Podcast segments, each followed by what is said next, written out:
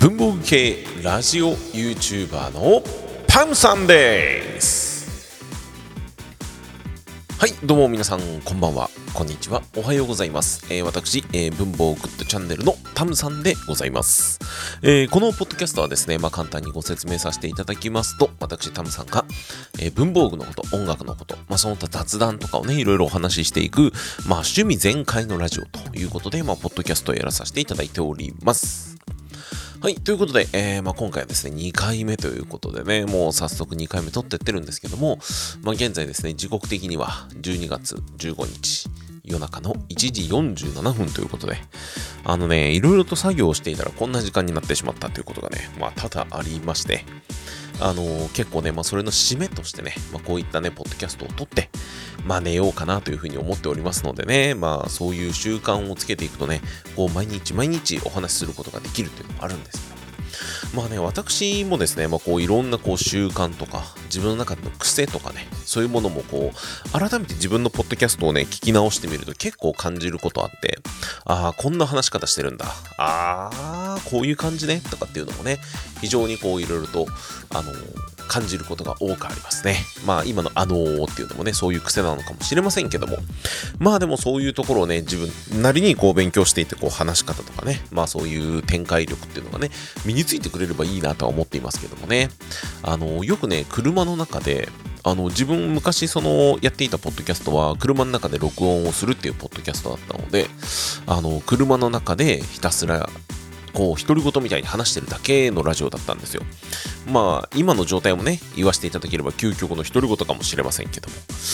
まあ、ただね、そうですね、まあ、その、今日もですね、まあ、ちょっと自分のシミュレーションみたいな感じで、一人でね、車の中にね、こう、話しながら運転とかするんですよ。そうするとですね、なんかあの、横をね、あの、車の横を通っていくね、なんかこう、高校生、まあ、自転車乗ってる子たちですよね。その子たちがね、なんかすごい僕の車の方を見てくるんですよ。俺の車になんかついてんのかって、なんかでっけえ鳥の糞でもついてんのかなと思ってたんですよ。もうね、全然違ったんですよね。えー、なんとですね、後ろの、車の後ろの方に、後ろの方で車の、えーと、後部座席の窓がね、ちょっと開いてたんですよ。だからね、多分ね、何この人一人で話してんだろうみたいな、なんか変な人がいるな、みたいな感じで見られちゃったんじゃないかなと思ってね。まあそういうこともあるので、まあ身の回りにはね、十分気をつけておかなきゃいけないな、なんていうふうには思いますよね。本当にね、あの、いつ見られているのか、いつ聞かれているのか、わからないので、あの、自分のね、こう、やっている行動にはね、十分注意しましょうということでね、えー、まあ、こういうものに出てしまうとか、まあ、私もですね、あの、いわば言ってしまえば、もうラジオをやっているというとこの時点で、世の中にね、自分の顔はね、出てるわけですよ。そうなってくるとですね、やっぱりね、公人というね、言い方がね、まあいいのが正しいなんかいいのか悪いのかちょっとわかんないんですけども、まあ、あの、常に見られてるぞっていう意識をね、持って、あの、自分のね、こう、悪いことはしたくはないと思いますよね。まあ、絶対悪いことなんかしちゃいけないんですけども、まあ、例えばポイ捨てをするとかね、僕はそういうのね、めちゃめちゃ嫌いなんで、あの、むしろね、あの、例えばですけど、ペットボトルが落ちてた。すぐ近くに、あの、自動販売機のこう入れるところが、ゴミ捨てるところがあれば、そこまで持ってってわざわざ自分のじゃない気を捨てるぐらいのね、あのことはしてもいいのかななんて思います。あの、ある意味一日一善かなというのは思いますね。なんかいつかそういう行為って自分に返ってくるんじゃないかっていうのはね、あのつくづく思っていますので、まあそんなところで、自分なりにこう、まあ、一日一善、まあ、誰かがね、それでね、笑顔になってくれたらそれでいいのかなと思います。あの、おそらくですよ、あの、そこのペットボトルが捨ててあったところの、例えば木の上にね、ペットボトルが乗っかってたら、ちっちゃい木ってあるじゃないですか。名古屋とか東京とか行くと、あの、もじゃもじゃもじゃってなってるようなね、ああいう木の上に乗ってたら、もうおそらく木が喜ぶと。そこの目の前にお店があったら、そのお店の人がね、片付けてくれたら喜ぶというような感じだと思うので、誰かが喜ぶんだったら、その行動は僕は偽善とは思わないんで、まあ、あの、本当にやってよかったな、なんて思うことはね、あると思いますので、まあ、何かね、誰かが笑ってくれればいいやって、そんな思いでおります。さあさあさあさあ、そんな今日もですね、また私、文房具の方ご紹介していこうと思うんですけども、えー、今回はですね、ちょっとトレンド、トレンド？トレンディうん、とってもトレンディみたいな感じじゃないんですけど、あの、トレンドのね、文房具をご紹介していこうと思います。えー、本日ご紹介させていただく文房具はこちらになります。ジェットストリーム仮木 4&1。はい。ということで、まあ、先日ですね、私も動画を作らさせていただきました。えー、ジェットストリームって皆さんご存知ですよね。まあ、多分、ほとんどの方が多分使ったことあるんじゃないかなと思うんですけども、まあ、非常に書き味のいいボールペンでございます。そのジェットストリームの 4&1 っていうものはですね、実は言うと、あの、4色ボールペン、えー、黒、赤、青、緑、のこの4色にプラス 4&1 ということですので、シャープペンシルが一緒になった多機能ペンでございます。このね、多機能ペンがですね、なんと、皆さんご存知だと思うんですけども、仮木家具とコラボレーションをしたということで、まあ、仮木家具での、あの、端材ですね。僕これ単材って呼んでね、ちょっとね、いろいろ言われちゃったんですけども、なんかそんなことも知らねえのかみたいなね、こと言われちゃいましたけども、あのー、このね、端材、えー、まあ、あの家具を作るときに木を切り出すじゃないですか。それでね、余ってしまう部分、どうしても中途半端に残ってしまう部分っていうのを使って、今回、その多機能ペンのグリップのところをね、えー、木製で作ろうということになりまして、まあ、それでね、コラボレーションが実現したということでございます。まあ、本当にね、この、まあ、ジェットストリームはね、もともと書きやすいですし、ちょっとね、芯がね、他のボールペンよりもね、尖ってる気がするんですよ。そのね、尖ってる角度が、ちょうど鉛筆を削った時の角度と似てるんじゃないのかなって僕は思ってて、だからね、なんか書きやすいと思うんじゃないのかなとも思うんですけども、まあ、本当に一番の特徴は、ゴムのあのラバーでグリップがついてるところが木になってるとこです。まあ家具でねよく使われている奈良材とウォールナット材を採用したこの木製グリップっていうのはですね、その家具と同じようなウレタン塗装っていうものがされているので、手で触った感じ、非常にね、ソフトな感じなんですよ。でね、もちろんね、軸の色っていうのも、今回出ている仮木家具さんと、こうなんかうまくなんかコラボレーションしてるような、調和されたようなね、いい感じのね、色を使ってくるんですよ。まあ、そしてですね、皆さんこれはね、一番ね、あの、楽しんでほしい部分。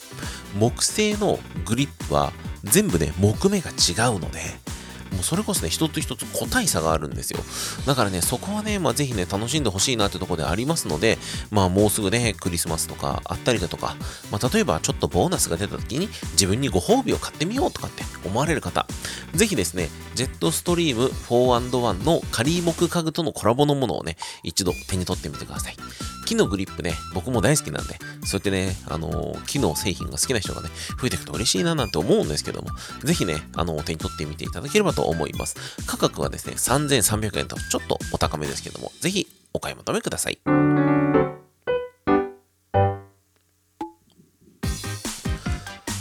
はい、えー、では後半部分に参りました。後半部分はですね、私、タムさんが、まあ、音楽の話をしていこうかなというふうに思ってはいるんですけども、あのー、皆さん気づきましたか？最初、前半の方は、あのー、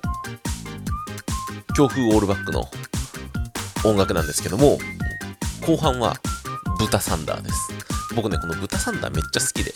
あのー、豚サンダーね、あのー、今僕も今絶対でさん子育て中で、えー、っと、ちょうど今日で5ヶ月ですわ。うん、えー、5ヶ月になったんですけども、まあ、そんなね、えっ、と、5ヶ月経った娘がですね、豚サンダー聞くとめちゃめちゃ喜ぶんですよ。これまでね、聞いてね、喜んでた曲がね、えー、あの、推しの子の有馬かなさんのピーマン体操。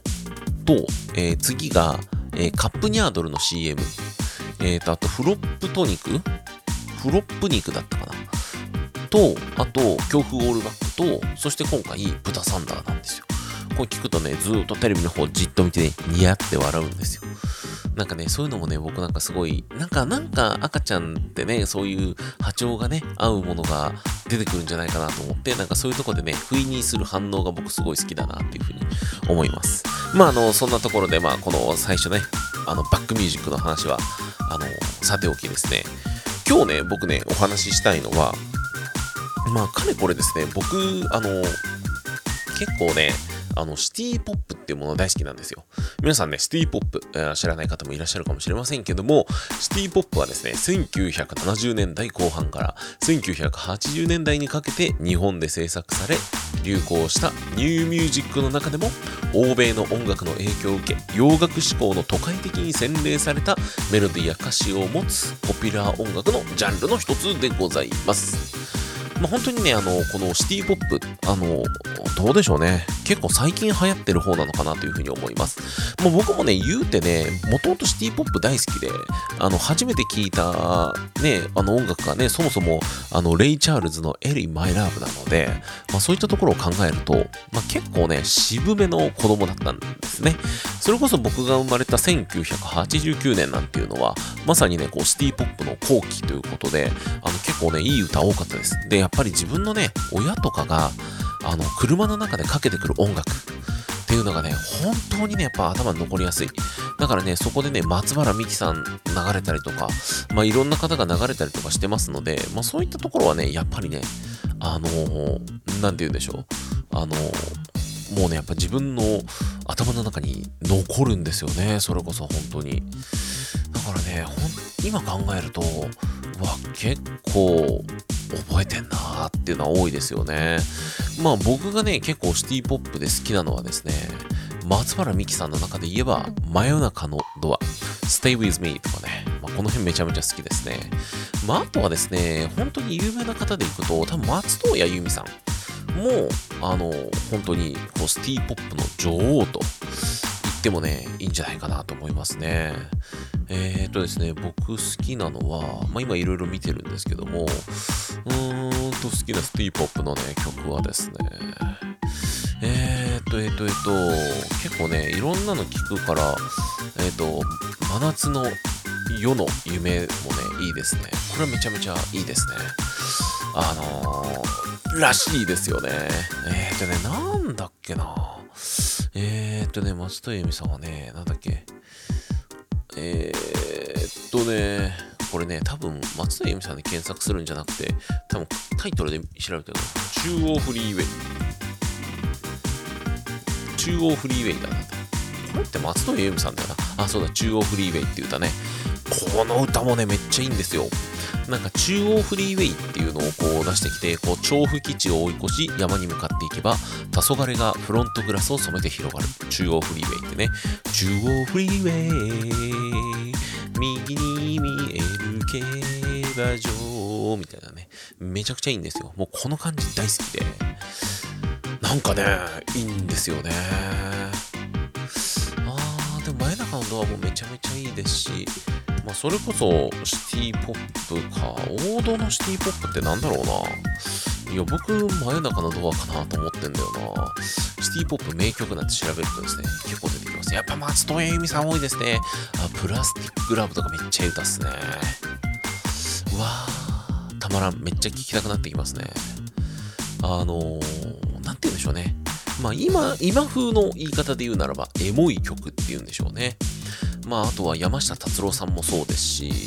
えー、あとは大橋純子さん、テレフォンナンバーとかね。これもめちゃめちゃ有名ですよね。まあなんかね、そういった年代の曲ってね、聞くと結構多いですし、まあ割かしね、意外と海外にも人気があるっていう感じですよね。まあ、本当にね、こういった、こう、いろんな年代の曲を聴くことによって、僕もね、自分なりの知見がね、知見っていうとなんかあれですけど、こう、なんか知識がね、こう広がっていくような気がして、あの、結構、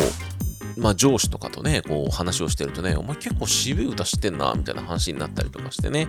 あのー、あとはね、えっ、ー、と、レインもいい歌ですよね。LINE になっちゃった。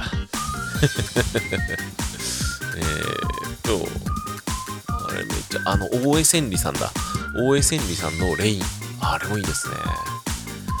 レインってね、であんないい歌なんだろうね。あの、梅雨の時期になるとね、僕必ずラジオにリクエストしたくなるぐらい好きな歌です、レインは。言葉にできず、凍えたままで、人前では優しく生きていた。しわ寄せで、こんな風に雑に、雨の夜に君を抱きしめてた。みたいなね。もうすごい好きです、僕これ。でね、畑本博さんがね、カバーされてるのもたまらんですよね、本当にね。僕ね、畑本博さんも好きなんだよなーっていうとね、好きなアーティストばっかりなんですけども、でもね、本当にね、こう、音楽考えると、もう僕ね、結構シティポップのラジオとかやってみたいなって思ってるんですよね。あの、なんかシティポップをひたすら紹介するだけのラジオでもいいかなと思うんですけども、あのー、僕ね、仲良くなった方にね、こう、ブラックミュージックをね、すごいこう、流してらっしゃる方がいたんですよ。めちゃめちゃ好きで、あの、すげえ聞いてたんですよ。でもね、その番組なくなっちゃって、ちょっと残念だなと思ったんですけども、まあ本当に今回はね、まあ音楽、シティポップのお話をさせていただきました。あの、本当にね、音楽の話も大好きですし、まあこれ以外のね、趣味の話なんて言ったらね、野球が出てくるでしょ？スポーツ出てくるでしょ？えー、G-SHOCK とか、そういうね、ファッション系も出てくるしっていうのを考えると、あの、正直言った話、話すことには困ってない。もうね、今日もね、原稿とか何にも考えてねえんだよ、本当に。あの、たまたま目の前に仮目家具のジェットストリームがあって、で、僕が作業中に聴いてた音楽がシティポップだった。ただそれだけ。うん、そういうね、組み立て方するんですよ。あの、よくね、あの、僕のこういうポッドキャスト聞いてくださる方、まあ職場にもいるんですけど、なんであんなにお話しする言葉がホイホイ出てくるの？ってすごい言われるんですけど、僕的には完全に気分でやってるので あの、なんともいないんですけども、まあそういう風にね、お話がこうどんどんできれば嬉しいなという風に思います。えー、まあまたちょっと話は変わりますけども、えー、ふとね、えー、自分の目標って何なんだろうっていう風に思いました。あのここ最近ね、やっぱりね、あの2023年の名言アワード見るとですね、やっぱ大谷翔平さんの言葉がすごい響くんですよ。あの、憧れるのをやめましょうみたいなね、ことをおっしゃってましたよね。あれね、めちゃくちゃ僕思って、あの、自分やっぱ憧れてたんですよ。こういう配信するとか、ラジオに出始めてから、やっぱりね、クリス・ペプラさんにめちゃくちゃ憧れてたんですよ。やっぱりね、かっこいいですよね。クリス・ペプラさんみたいな方がね、いろいろやってると。僕もね、それはすごい嬉しいなと思って、まあそういう感じの話になりたいなっていうのは思っていて、で、まあ、それで憧れですっていうのをね、まあその公開録音にて伝えたんですよ。まあそういうのね、伝えたとしても、うん、今思えば、憧れてたら超えらんねえな、みたいなね。まあ自分も自分なりでね、そういう、まあ上のステージを目指すならば、憧れてちゃいけないよなっていうのは、つくづく感じる、えー、この2023年まあ今12月の15日ということで、残りね、あのー、今年も16日ですけども、もうあっという間ですよ。あ、15日ってことはさ、俺ボーナス振り込まれてんじゃん。うわ、ちょっと後で確認しよう。やった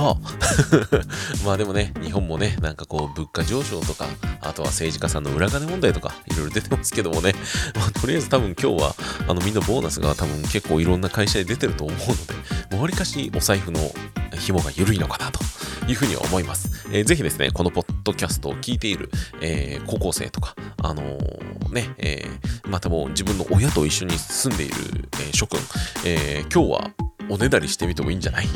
なんてね、え思います。とね、あのー、晩ご飯にね、お寿司が出たりだとか、ちょっと美味しそうなお肉が出たりとかするんじゃないのかなと思います。昔うちもありました。すき焼きでした、ボーナスが出た日は。っていうのね、あったりとかして。で、うちのね、母親もね、えー、看護師やってたので、あの、そうするとね、あの、母親がね、本屋行こうかとかね、CD 屋さん行こうかって言ってくれるんですよ。ボーナスが出た時って。で、それでね、いつも買ってくれないようなアルバムとか買ってくれるんですよ。で、そこでね、ゴスペラーズとか、あの、ポルノグラフィティとか、あミスチルタンとか、いろんなのをね、こう、買ってくれた覚えがあったんで、まあテンション上がりますよねっていうことで、えー、12月15日のポッドキャスト、これにて終了させていただこうと思います。それではですね、皆さんまた次回お会いしましょう。See you next time! またね、良い12月15日をお過ごしください。ワイボーナスまたね